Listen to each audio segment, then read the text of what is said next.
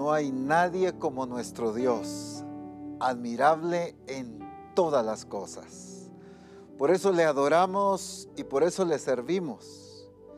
Y por eso es que nosotros existimos, para que su nombre sea glorificado en todas las cosas. Dios les bendiga a todos los discípulos, a todos los ministros de Misión Cristiana del Calvario y gracias al Padre por este proceso tan precioso que hemos estado disfrutando de el trabajo del Espíritu Santo en este congreso. Glorificamos al Señor por la actitud, por la determinación y el hambre que cada uno de ustedes ha estado evidenciando. Me encanta ver cómo Misión Cristiana el Calvario se toma en serio su alimentación en los congresos. No porque están en el mismo salón de un hotel, sino aún en sus casas se han tomado muy en serio esta alimentación. En los templos y en los diferentes lugares, cada detalle evidencia la seriedad con que hemos tomado el recibir la palabra de Dios. Así que bendecimos al Señor por esto. Muy bien, por favor, acompáñeme a Hebreos capítulo 12, versículos 1 y 2. Hebreos capítulo 12, versículos 1 y 2. Por tanto, nosotros también, teniendo en derredor nuestro tan grande nube de testigos, despojémonos de todo peso y del pecado que nos asedia y corramos con paciencia la carrera que tenemos por delante, puestos los ojos en Jesús, el autor y consumador de la fe, el cual por el gozo puesto delante de él sufrió la cruz, menospreciando el oprobio y se sentó a la diestra del trono de Dios. Qué maravilloso es entender toda esta riqueza de lo que el Espíritu Santo nos enseña. Ya el Señor nos enfatizó acerca de esta carrera, de la importancia de estar en la carrera, no de competir en la carrera, sino de llegar al objetivo del por qué Dios nos puso en esta carrera. Es muy importante que entendamos que lo principal no es participar. No fuimos llamados a participar, fuimos llamados a obtener el premio. Ese es el principio fundamental. Ya el Señor también nos resaltó hoy sobre la importancia de que esta carrera es puestos los ojos en Jesús. Así es como corremos esta carrera puestos los ojos en Jesús. Definitivamente, si no tenemos la, la mirada puesta en la persona de Cristo, nos vamos a desviar. Vamos a salirnos y no vamos a llegar al objetivo. Podremos cansarnos, podremos sudar, podremos hacer todo el esfuerzo, pero el objetivo no será el mismo. Recuerdo que en algunas ocasiones han subido videos, eh, pues para uno graciosos, eh, pero no para la persona que lo vivió. Personas que van en la competencia en primer lugar, ya casi llegando a la meta, pero quizá la moto o el vehículo que va con el camarógrafo ahí, filmándole a la persona que va en primer lugar, se desvía para poderle dar lugar a él, al que siga a la meta. Pero la persona va tan concentrada en el camarógrafo, en el vehículo, que cuando el vehículo se desvía, la persona también se desvía y el que viene en segundo lugar gana la carrera. Qué terrible sería competir, pero no ganar. El apóstol Pablo entiende la importancia de esto y por eso resaltaba tanto. No sea que habiendo sido heraldo, venga a ser descalificado también. Qué tremendo es que incluso él no asumía, por la revelación que había tenido, por la posición, por el llamado, por el tipo de forma en que Cristo se le reveló, porque subió al tercer cielo y por las experiencias que haya tenido, jamás asumió que ya era garantía, sino él tenía que cuidar el permanecer enfocado en Cristo para poder dar en el blanco y ganar esta carrera. Pero qué lindo es entender diferentes aspectos que nos van o que son importantes para poder ganar en esta carrera, para obtener el premio. Y aquí nos enfocan algunos puntos, los menciono rápidamente. Despojémonos de todo peso y del pecado que nos asedia. Definitivamente como misión cristiana del Calvario, el Espíritu Santo nos ha venido resaltando tanto acerca del objetivo y el propósito de Dios. La carrera, el Señor la ha estado mostrando y revelando cada detalle, cada aspecto de esta carrera que tenemos que alcanzar. Pero, ¿será que estamos corriendo esta carrera aún cargando peso? ¿O cargando el pecado que nos asedia? El Espíritu Santo hoy quiere liberarnos de todo peso y del pecado que aún quizá nos está asediando. ¿Puedo ser un ministro de Jesucristo, ungido y enviado por el Señor? ¿Puedo ser un discípulo de Cristo muy comprometido y apasionado por el Señor? pero si no me he despojado de ese peso, pero si no me he quitado ese pecado que está sediando, entonces van a ser impedimentos para poder permanecer y para poder llegar a la meta. Definitivamente todo el que compite en una carrera profesional se enfatiza incluso hasta en su vestimenta. Hoy la tecnología ayuda tanto a esto. Los tenis, la pantaloneta, la playera que usan son de ciertos materiales que pesan lo menos posible, que no eh, estorban para poder crear algún tipo de fricción con el aire, sino lo más que pueden ayudar al atleta. Porque qué difícil sería competir en una carrera profesional pero cargando un peso muy grande. Definitivamente, cada persona que va a competir no puede ir cargando un peso. El asunto es que como hijos de Dios muchas veces todavía seguimos cargando pesos. Pesos emocionales, pesos de amargura, pesos de resentimientos y como aquí lo dice, pesos incluso de pecado. Hoy en el nombre de Jesús nos liberamos de todo peso y del pecado que quizá aún nos siga asediando y sigue haciéndonos ir en un ritmo más lento. Alguien puede decir, pero yo sigo corriendo. Sí, pero no al ritmo del Espíritu. Sí, pero quizá me estoy cansando más de lo debido. Pero es porque no he aprendido a soltar quizá desconfianzas, quizá temores, quizá tantas cosas que me han tenido cargando. Las angustias, las circunstancias de la vida, las he, no he aprendido a soltarlas y a entregárselas al Señor y sigo compitiendo y queriendo avanzar, pero aún cargando este peso. Qué tremendo es lo que el Señor le dice a la iglesia de Galacia.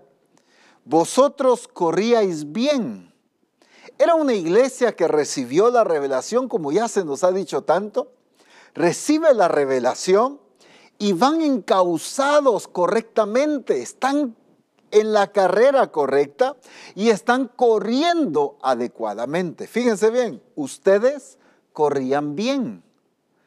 La iglesia estaba corriendo y estaba corriendo bien. Pero aquí hubo algo que empezó a distraerlo a la iglesia, distraer su atención, distraer su energía, su fuerza, y empezaron a desviarse.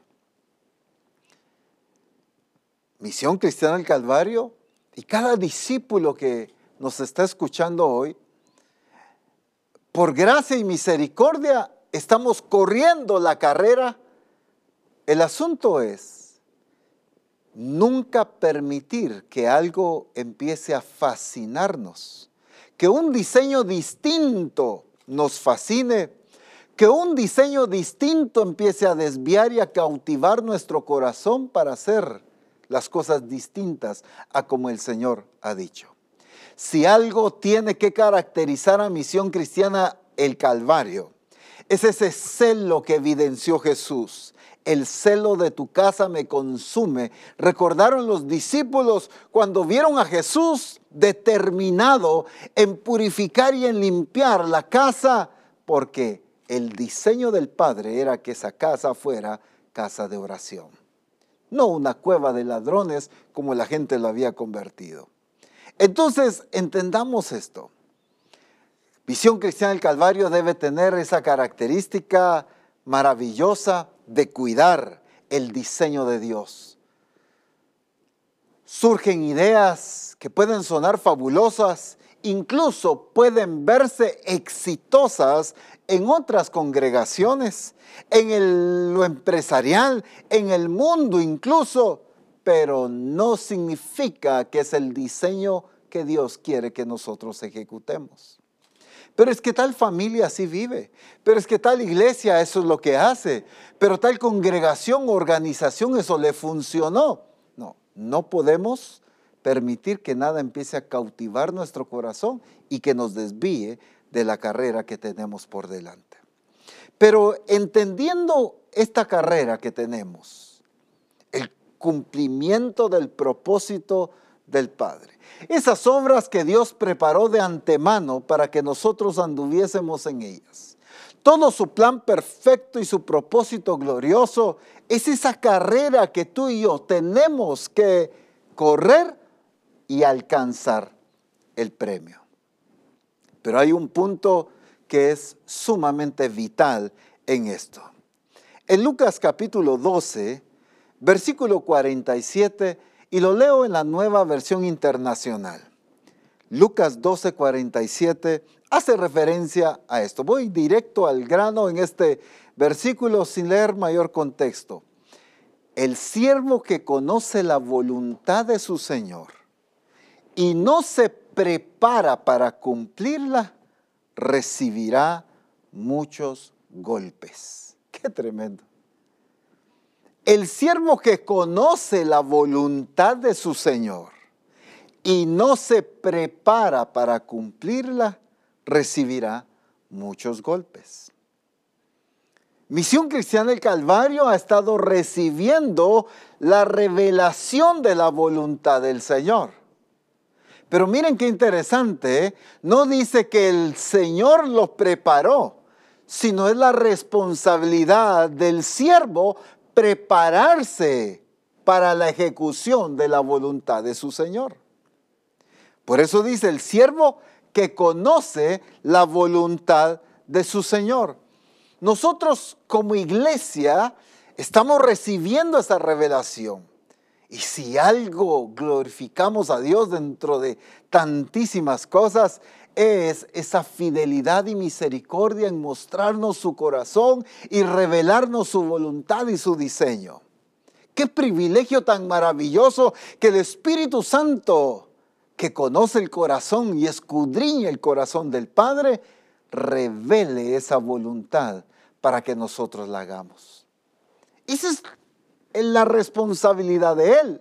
Ese es el privilegio que nosotros tenemos pero la responsabilidad que te corresponde a ti y a mí es prepararnos para cumplir esa tarea. La preparación es una parte vital. Nosotros muchas veces asumimos que automáticamente se va dando la preparación por la cantidad de eventos en los que participo, porque no falto a los servicios, al grupo de comunión familiar.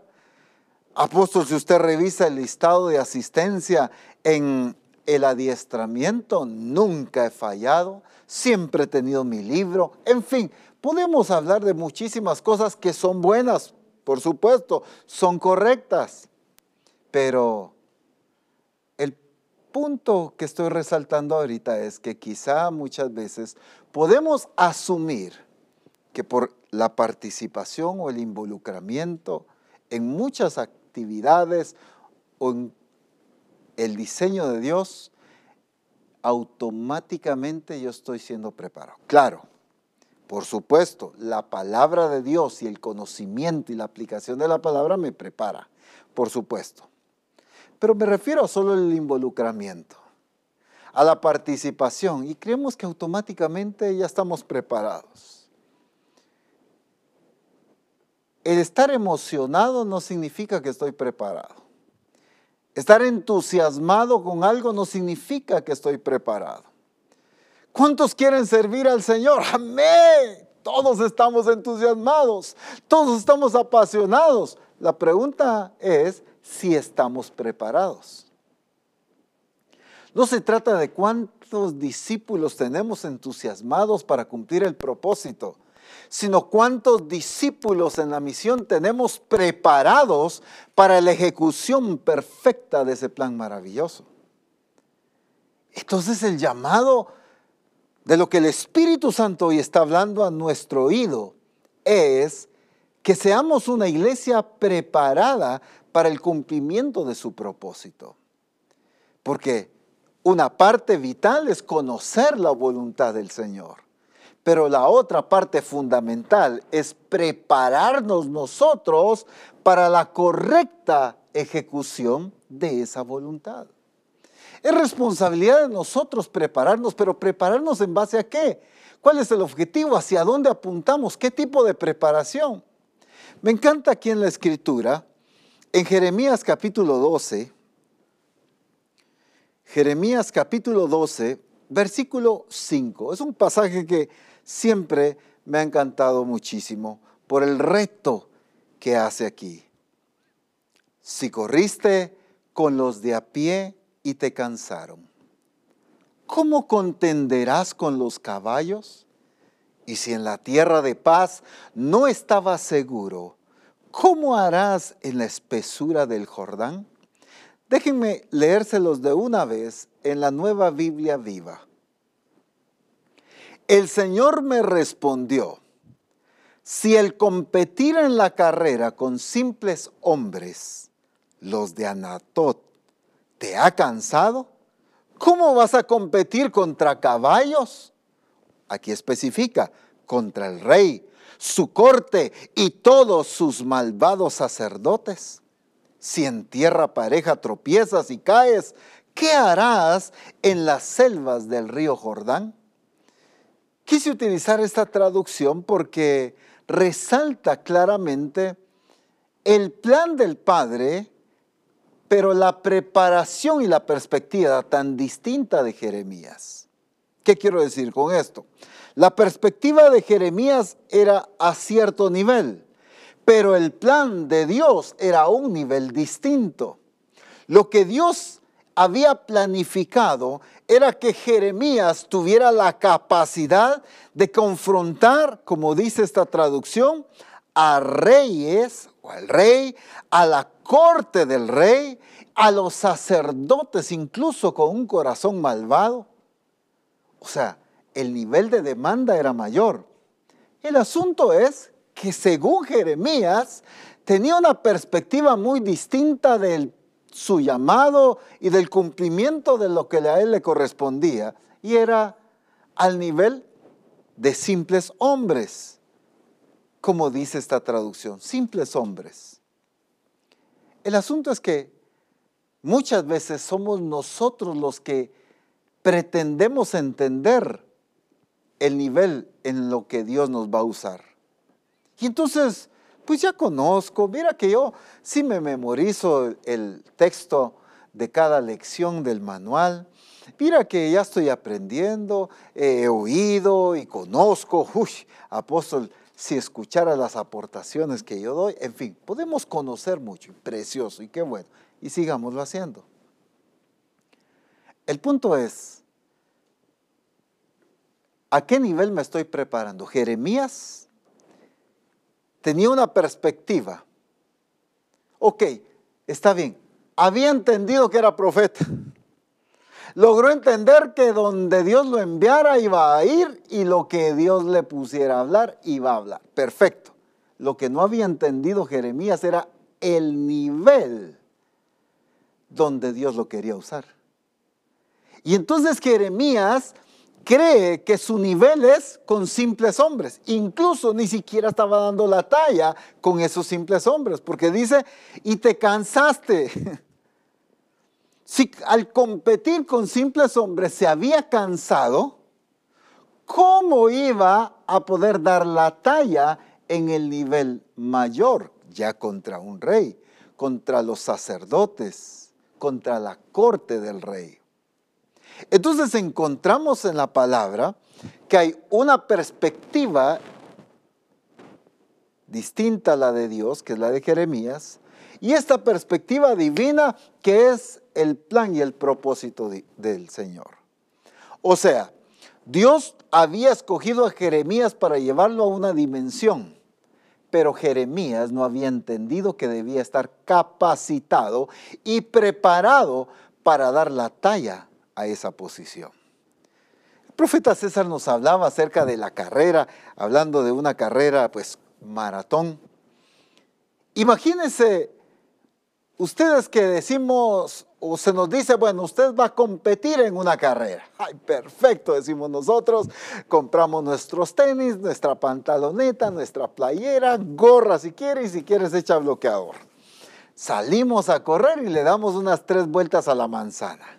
Uh, cansados, ya no puedo. Bueno, de repente logramos aguantar cuatro vueltas. Buenísimo. Ah, de repente ya estamos en el nivel donde damos las cuatro vueltas y ni nos fatigamos. Perfecto, estamos contentos porque ya ni nos fatigamos en las cuatro vueltas. Llega el día de la competencia y cuando nos dicen, bueno, la competencia es en montaña y son 15 kilómetros. Y, santo Dios. No, pero es que yo no sabía que la competencia era a ese nivel. Yo sí me preparé, pero nunca entendí cuál era el nivel de la competencia a la que Dios me había llamado. Eso es lo que estamos viviendo muchas veces como iglesia. Preparándonos, ejercitándonos, practicando, desenvolviéndonos, pero quizá dando vueltas a la manzana corriendo y nos sentimos preparados, como ponía el ejemplo anoche de la jugada de básquetbol que hicimos. Nosotros nos sentíamos preparados porque jugábamos dentro de nosotros. Pero cuando enfrentamos un reto mayor nos dimos cuenta de la deficiencia. El asunto es que nosotros debemos prepararnos de acuerdo no a nuestra perspectiva, sino de acuerdo al propósito divino. Y para eso es que necesitamos la dirección del Espíritu y la revelación del Señor, pero también la determinación nuestra de entender el plan divino, pero también de crecer en nuestro desarrollo y en nuestra entrega al Señor. David el día que enfrentó a Goliat, no empezó a prepararse para utilizar la onda, sino ya venía preparado. El gran problema es que nos excusamos en decir, bueno, es que no estoy en ninguna posición. Cuando sea discipulador, sí. Cuando me envíen a pastorear, sí. Es que si me pusieran a cargo de tal eh, grupo, lo que sea, ahí sí lo hiciera. Pero es que mire, no tengo ni dónde predicar, entonces, ¿para qué me voy a preparar? Pues. Entonces, el asunto es que no nos estamos preparando de acuerdo al llamado de Dios, sino nos preparamos de acuerdo a las oportunidades que vivimos. Y Misión Cristiana del Calvario no se debe preparar de acuerdo a las oportunidades que vive, sino de acuerdo al propósito divino. Porque cuando te ponga enfrente de Goliat, ya no va a haber tiempo de empezar a practicar a tirar la onda. Cuando te ponga enfrente de Goliat, tú debes acertar en el blanco porque eres un experto. El tiempo de la preparación te lo dio allá con las ovejas, donde creíste que no había nada que hacer, donde nada más lo único que hacías era cantar con el arpa y estar viendo ovejas todo el día. Ahí estuvo preparándolo, ahí le dio el tiempo, ahí practicó con el león, practicó con el oso, los enfrentó, ahí desarrolló carácter, ahí desarrolló fe, conocimiento de Dios, ahí lo estuvo preparando para que el momento preciso, es que lo hermoso de esta experiencia de David es que no se le advirtió, no se le dijo, mira, vas a ir a llevarle el alimento a tus hermanos y anda preparado. No se le advirtió 15 días antes, un mes antes de que iba a enfrentar a un Goliat. No, él lo único que pensaba que iba a hacer era llevar la comida.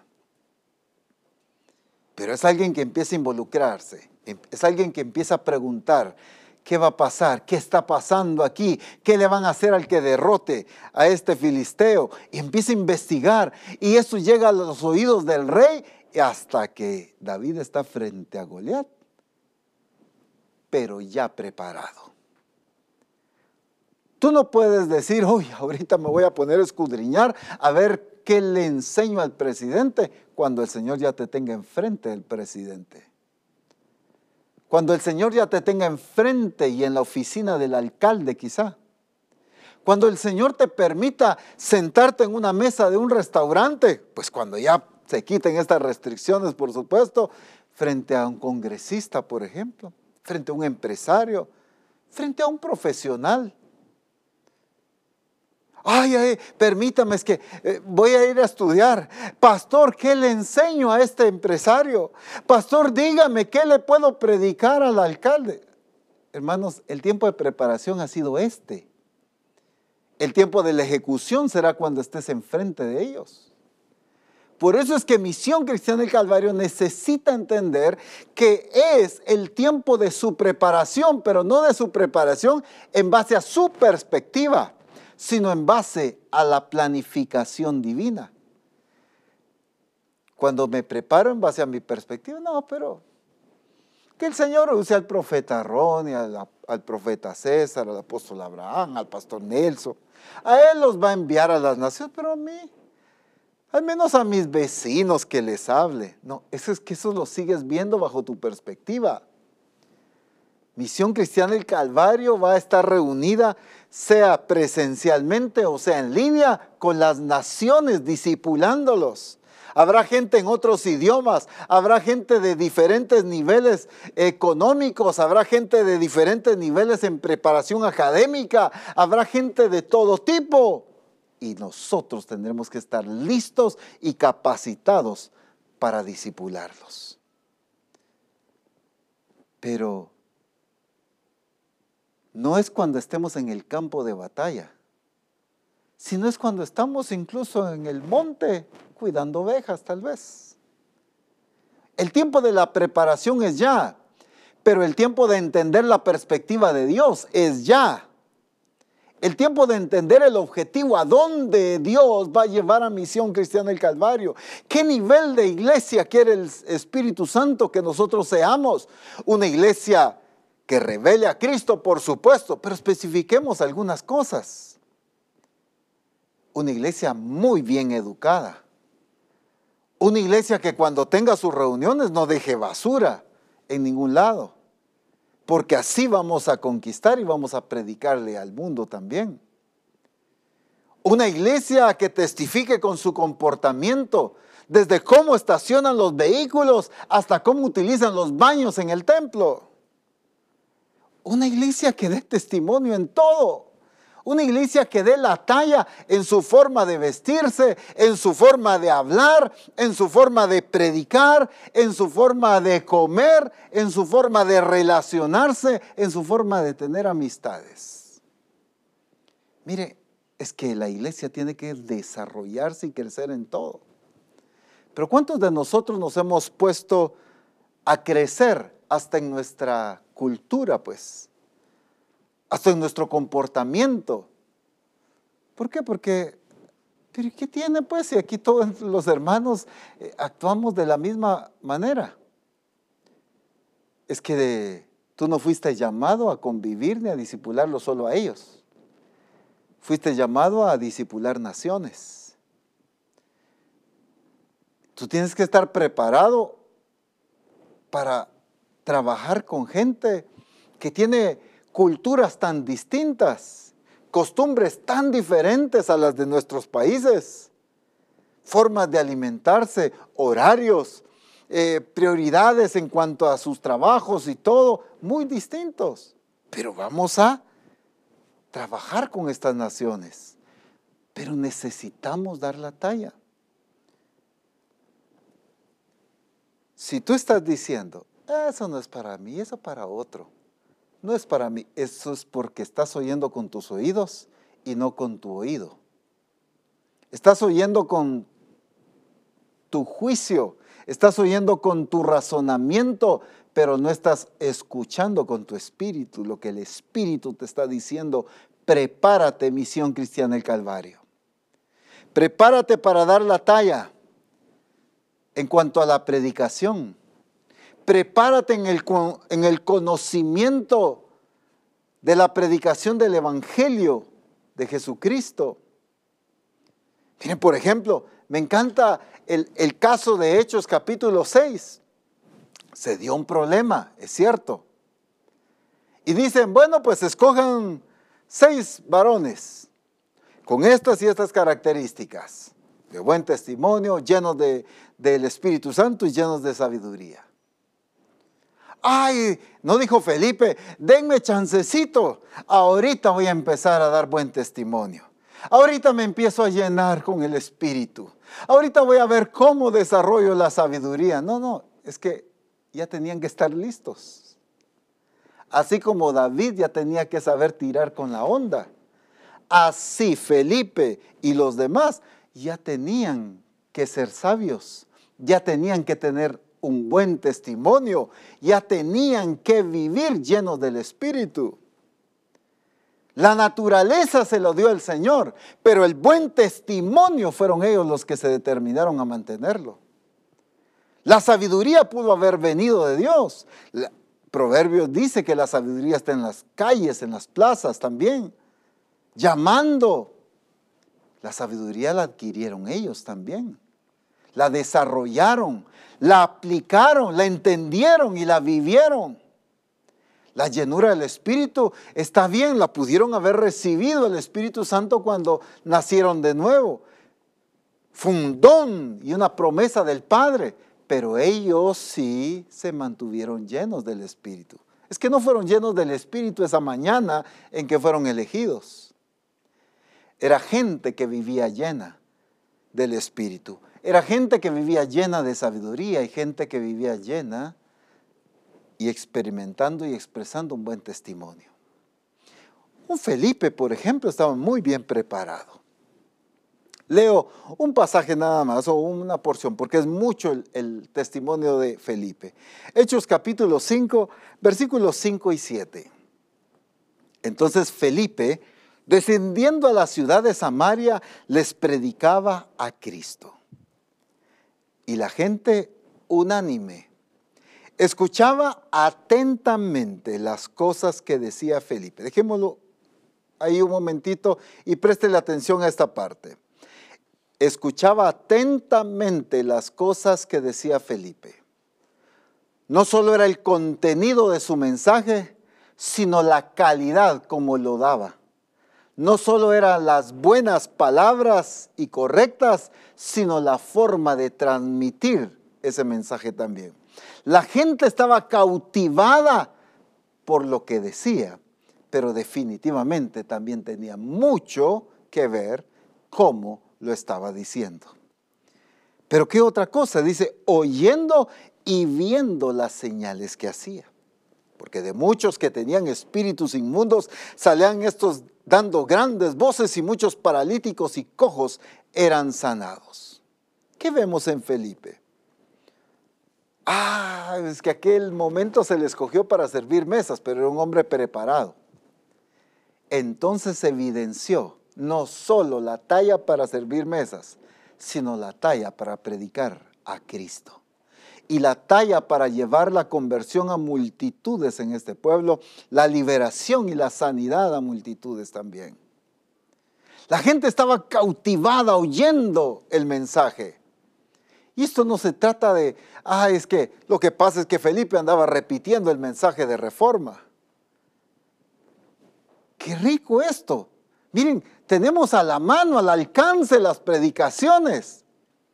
Pero el reto es, ¿lo estoy transmitiendo con el mismo espíritu que el Señor nos lo está dando a nosotros? con la misma sabiduría, con la misma unción, con la misma pasión. Aquí Felipe no estaba repitiendo, eh, Felipe no estaba dando un mensaje memorizado, Felipe no estaba entreteniendo, Felipe estaba dando un mensaje y la gente estaba cautivada. Esto me dice que Felipe, aparte de ser lleno del Espíritu, aparte de ser lleno de sabiduría, aparte de tener un buen testimonio, era alguien que conocía la escritura. Era alguien que también sabía enseñar la palabra. No todo el que predica sabe predicar. No todo el que enseña sabe enseñar. Que quede claro. No porque predico significa que sé predicar. Ay, apóstol, usted ni había nacido y yo ya predicaba. Bueno, eso tampoco es garantía, perdone, pero tampoco es garantía. No porque llevo 50 años haciendo algo es garantía de que lo hago bien, sino que cada vez que lo hago aprendo y mejoro, aprendo y mejoro, desarrollo mi conocimiento, mis habilidades, mis destrezas. Esto se aplica a todo en la vida. Hay gente que tiene 40 y 50 años de ser carpintero y sigue haciendo los mismos malos muebles porque no se trata de cuántos años lleva usando el serrucho, se trata de cuánto desarrolló la capacidad de usar las herramientas y hacer los muebles. Lo mismo es en el Señor. Felipe entonces aquí me demuestra que era alguien que conocía el mensaje. Miren, cuando más adelante incluso se encuentra con aquel etíope, ¿recuerdan ustedes? El Espíritu Santo le dice a Felipe, júntate a ese carro. Perfecto. Era un hombre, aparte lleno del Espíritu, aparte de todo lo que ya hemos dicho, era un hombre que escuchaba al Espíritu. Perfecto. Pero también era un hombre que conocía la palabra de Dios, como ya lo decía. Oye al etíope leyendo y sabe lo que está leyendo. Porque dice que comenzó desde esa escritura hasta Cristo le llevó el mensaje. Entendió que estaba hablando de Cristo, la porción de la escritura que estaba leyendo. El etíope cuando le dice, ¿y cómo he de entender si no hay nadie que me lo explique? Ay, busquemos a alguien que nos lo enseñe. Felipe no le dijo eso. Felipe empezó a explicarle. Conocía la escritura, pero conocía el mensaje del Evangelio de Cristo supo llevarlo de tal manera que el mismo etíope pide ser bautizado. Cuando yo tengo que obligar a la gente a que se bautice, es porque soy un mal maestro de la verdad de Dios. Cuando yo tengo que obligar y presionar para que hagan las cosas, es porque estoy enseñando de una manera incorrecta. Cuando se despierta la pasión y la obediencia y el entendimiento, es evidencia de que estoy enseñando con el espíritu correcto y con la verdad. Felipe enseñó. Miren cuántas características. Es que qué lindo decir, ay Señor, úsame, así como usaste a un Felipe, a un apóstol Pablo, un Pedro, como, como sea. Qué rico decir eso y anhelar y pedirlo. Sí, pero esto no viene automáticamente. Esto no amanecemos así. Esto no se trata de que hoy hagan una declaración y ya mañana estamos en ese nivel. No, esto se trata de determinación. Se trata de prepararme. Si necesito predicar la palabra, me preparo en el conocimiento de la palabra. Si necesito predicar el Evangelio del reino de Dios, predicar la buena noticia, necesito escudriñar y conocer la buena noticia de Jesucristo. ¿Me doy a entender? En lo que Dios me quiere usar, necesito prepararme. Por eso necesitamos entender no mi perspectiva, dónde Dios me va a usar, sino la perspectiva de Dios en donde Él determinó usarme. Esto no lo escoges tú ni lo escojo yo, esto ya lo determinó el Señor. Lo que me corresponde a mí es examinarme, evaluarme y medirme. Dice la escritura en 2 Corintios capítulo 13, versículo 5. Examinaos a vosotros mismos. Y oigan esto, si estáis en la fe, probaos a vosotros mismos. ¿O no os conocéis a vosotros mismos que Jesucristo está en vosotros? a menos que estéis reprobados. En la versión message dice de esta manera, háganse pruebas para asegurarse de que son sólidos en la fe. No vayas a la deriva dando todo por sentado. Dense chequeos regulares. Necesita evidencia de primera mano, no meros rumores de que Jesucristo está en usted. Pruébalo. Si fallas en la prueba, haz algo al respecto, dice. No demos nada por sentado. El gran error en todo, pero no digamos en el cumplimiento del ministerio que Dios nos ha dado como iglesia, es dar todo por sentado. Debemos hacernos estos chequeos. ¿A qué me refiero? No me refiero a chequeos médicos, me refiero a este chequeo. ¿Cómo está mi nivel de fe? ¿Estoy creciendo?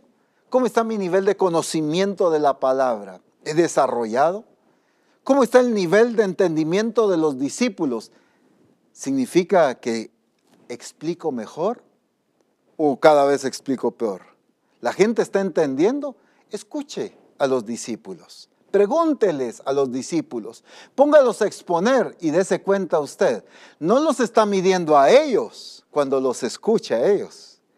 Se está midiendo a usted, porque de acuerdo al entendimiento que ellos tengan, significa que así usted les ha enseñado correctamente. Es que qué fácil es, oye, a ver hermano, ay, ese hermano sí no entiende nada. No, es que yo soy el que le estoy enseñando. Claro, tiene que ver con la determinación personal, por supuesto, eso es lo que estamos hablando hoy. Pero también así me puedo medir qué tanto entendimiento tienen los discípulos. Significa que eso es lo que estoy enseñando y provocando. Pesémonos, midámonos. Hace algunos años recuerdo que el Señor nos estuvo hablando en algunos congresos sobre incluso grábese, o vea las grabaciones que hoy casi todos están transmitiendo y se quedan grabados en YouTube, en Facebook o donde sea las transmisiones. Revise la grabación, escúchese usted, vea cómo, cómo predica, evalúese para mejorar. Desde detalles hasta los que parecieran más insignificantes hasta no digamos las cosas más relevantes como la unción, como el conocimiento, como la autoridad de la palabra y todo esto que es obviamente lo más relevante, pero hasta detalles. Miren, a veces estoy viendo, me encanta ver los domingos, por ejemplo, cualquier cantidad de transmisiones de la misión. Eso es maravilloso el mover. Pero a veces me da un poquito de pena ajena ver cuando están los pastores ahí y no saben si ya está transmitiendo, ¿no? Y están viendo para todos lados y ya, ¿no? Y, están y, empiezan a predicar como un minuto después. En una ocasión vio un pastor que estaba en playera probando y se fue y siguió la transmisión. De repente ya regresa con su camisa y su corbata. Ay, santo Dios, dije yo. Es porque creen que fueron llamados a una carrera de de la cuadra alrededor de su casa. No a competir en las ligas profesionales donde Dios llamó a la misión. Dios no llamó a la misión a jugar tenta en la cuadra. Dios llamó a la misión a ganar el premio del supremo llamamiento de Dios en Cristo Jesús y a presentar a todo hombre perfecto en Cristo Jesús. La responsabilidad y la tarea que tú y yo tenemos no es un juego de tenta, es un juego de gente profesional que hace las cosas en el temor y en la excelencia que Dios merece. Pero eso se necesita que nosotros seamos capaces de medirnos y de pesarnos. Necesitamos despojarnos, necesitamos mantener nuestra mirada en Cristo, pero necesitamos entender la importancia de ser gente que nos preparemos.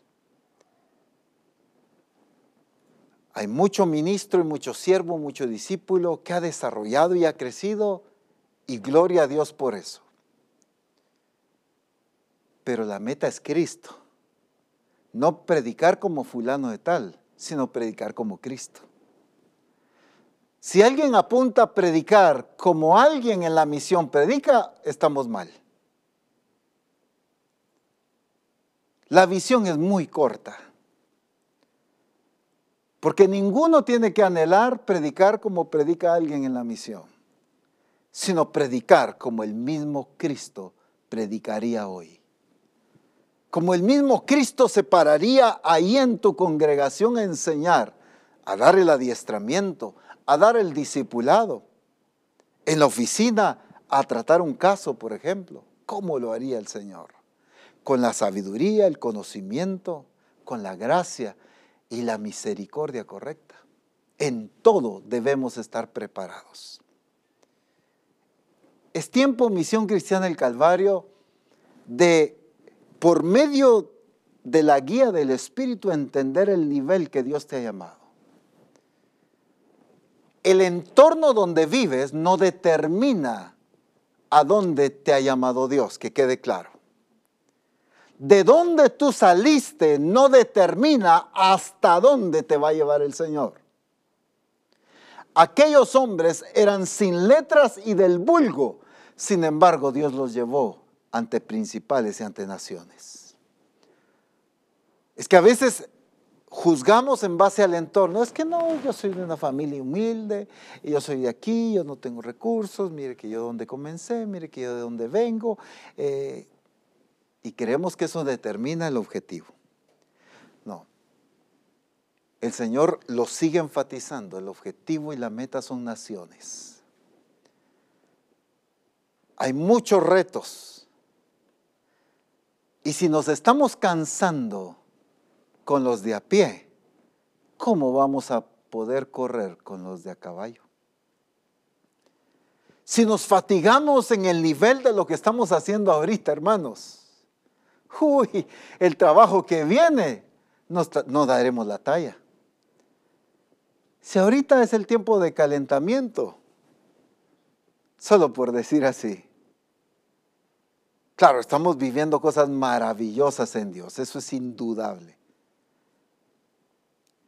Pero lo que viene es aún mucho mayor, más intenso, más demandante, de mayor tiempo.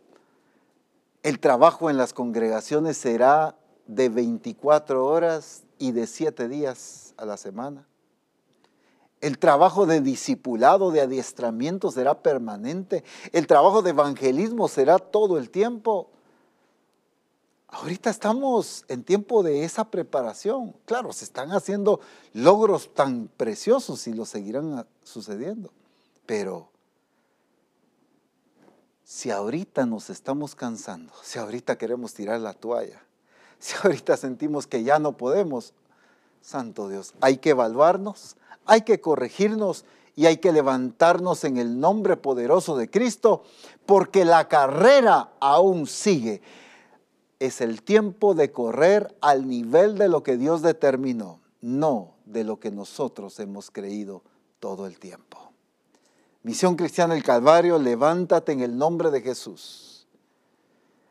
A prepararnos esto no se trata de que si el pastor nos prepara, aunque sí es responsabilidad de los ministros, pero no se queda en ellos la responsabilidad, sino es una responsabilidad individual de prepararnos y de ser mejores, de ser más efectivos y de ser más capaces de ejecutar el ministerio que Dios nos ha entregado.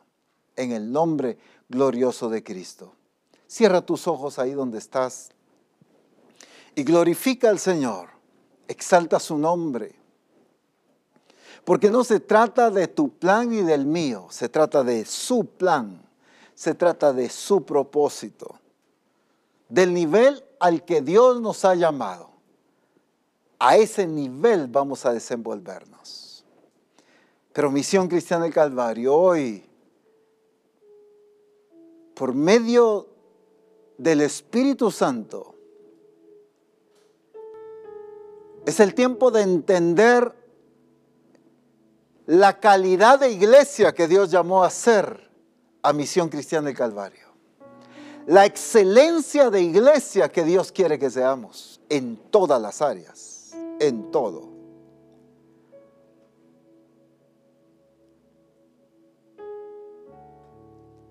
Por supuesto de las cosas más fundamentales como la expresión de Cristo. Pero eso, eso va a repercutir hasta en las construcciones hasta en la cultura y en la educación de los discípulos y de toda la congregación.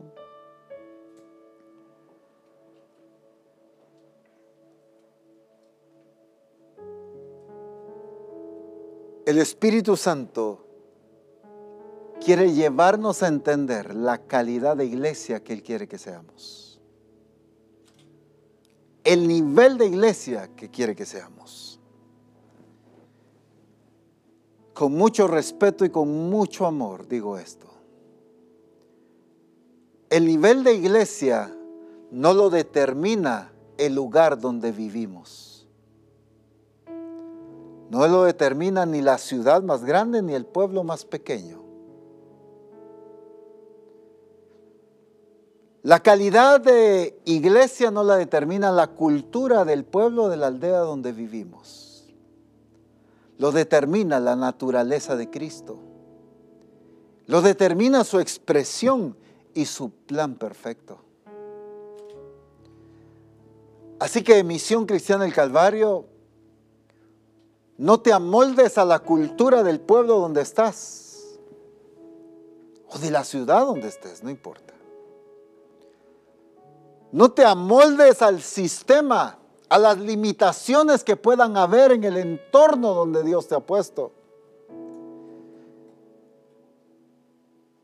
Porque ni la cultura del lugar, ni la infraestructura del lugar, si tiene calles asfaltadas o no las tiene, eso no determina el nivel donde Dios te va a usar. Puedes estar en la aldea más metida en la montaña, donde apenas quizá hayan caminos, y aún así tú estar discipulando naciones. Porque que yo venga de una aldea no significa que voy a discipular solo gente de aldea. O que yo sea de una ciudad muy grande significa que solo con gente de ciudad voy a trabajar. No, no. Es que lo que determina es el plan de Dios, no mi entorno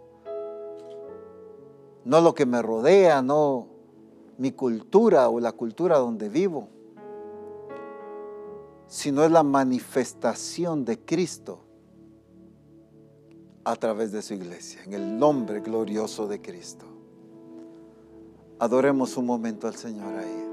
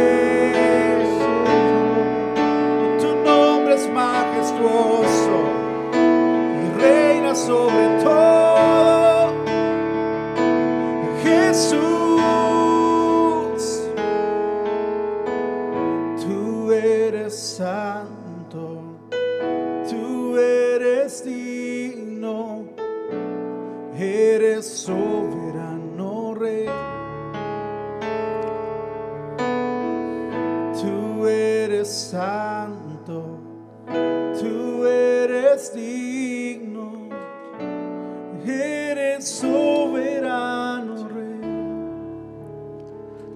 Toda acción de Dios es la expresión de su santidad. Todo lo que Dios hace, todo lo que Dios dice, todo lo que planifica y ejecuta es la expresión de la santidad de Dios. Por eso le exaltamos y le glorificamos porque su gloria está siendo manifestada en cada uno de nosotros. Seguirá obrando y seguirá revelándose. Y lo que el Espíritu ha estado hablando por medio de sus instrumentos, ha hablado a tu espíritu. Y el que tenga oído para oír, oiga lo que el Espíritu le ha estado hablando a Misión Cristiana del Calvario.